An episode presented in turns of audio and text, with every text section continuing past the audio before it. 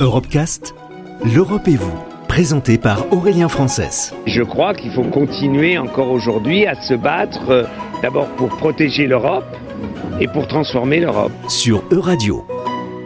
Dans le monde entier vivent des juifs qui, après leur âge, viendront de partout et que chacun d'entre eux partira à la recherche de son père, de sa sœur ou de son frère et qu'ils demanderont où ont péri les enfants de notre peuple. Après la guerre, ils exigeront le paiement pour toutes ces victimes, pour ce sang innocent que vous avez déjà versé. Près de 60 000 Européens ont été libérés des camps de concentration en 1945. Les Alliés ont compté alors 2566 survivants français, soit environ 3% des déportés du territoire. Pour ces personnes, la reconstruction reste difficile et le traumatisme est tel qu'il peut parfois provoquer des angoisses sur plusieurs générations. Nathalie Zadj est maître de conférence en psychologie à Paris 8.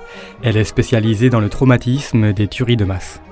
Parler d'un traumatisme, c'est toujours difficile parce que ça convoque le traumatisme. C'est-à-dire parler, c'est pas rien quoi. Euh, euh, quand on parle d'un événement comme la Shoah, auquel on a survécu, mais pendant lequel euh, les parents, les grands-parents, les cousins, les cousines sont morts, le fait d'évoquer un vécu traumatique, généralement, ça réveille des angoisses chez celui qui parle, et puis ça instaure des frayeurs et des angoisses chez celui qui écoute. Et en plus, s'il s'agit d'un traumatisme lié à un génocide, et qu'on parle à son propre enfant, à ce moment-là, on l'inclut forcément dans les risques et dans le traumatisme. On a longtemps dit c'est parce qu'ils n'ont pas parlé que les enfants euh, ont été traumatisés. Et nous, on a vu euh, des personnes dont les parents avaient parlé normalement, quoi, avaient dit les choses, et les enfants étaient tout aussi traumatisés. C'est-à-dire que la question n'était pas tellement de parler ou de ne pas parler de la Shoah. Le problème, c'est la Shoah c'est pas la parole sur la Shoah. Nathalie Zadj a ouvert en 2015 un groupe de parole à la demande du mémorial de la Shoah. Les divers actes terroristes commis sur le sol européen ces dernières années eh bien, ont réveillé des blessures chez de nombreux survivants et inquiètent certains de leurs descendants. Il y avait eu aussi euh, déjà une manifestation des troubles chez les survivants à la suite euh, de la tuerie de Toulouse et des enfants euh, tués à bout portant. En France, on a une, la plus grande communauté juive d'Europe et la troisième plus grande communauté juive au monde, après euh, Israël et les États-Unis. Et en France, on a la plus importante communauté d'anciens enfants cachés, des orphelins et des enfants qui étaient juifs pendant la guerre et qui, qui ont dû se cacher pour survivre. Donc la France est un pays où la Shoah, c'est une histoire particulière. C'est-à-dire qu'à la fois, on a sauvé les juifs, quoi.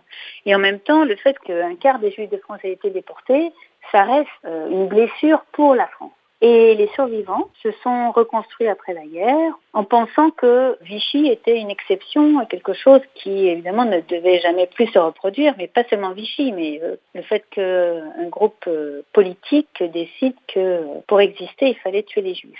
Et avec les derniers événements terroristes, antisémites, islamistes, radicaux, eh bien, euh, cette crainte s'est réveillée. Des angoisses se sont réveillées.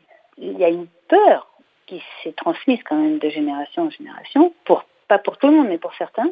Et aujourd'hui, il y a un nouveau groupe qui reprend l'intention nazie, en fait, hein, qui a la même théorie. Pour qu'un certain islam s'installe, il faut absolument qu'il n'y ait plus de juifs. Ça, va ensemble, quoi. Adonai,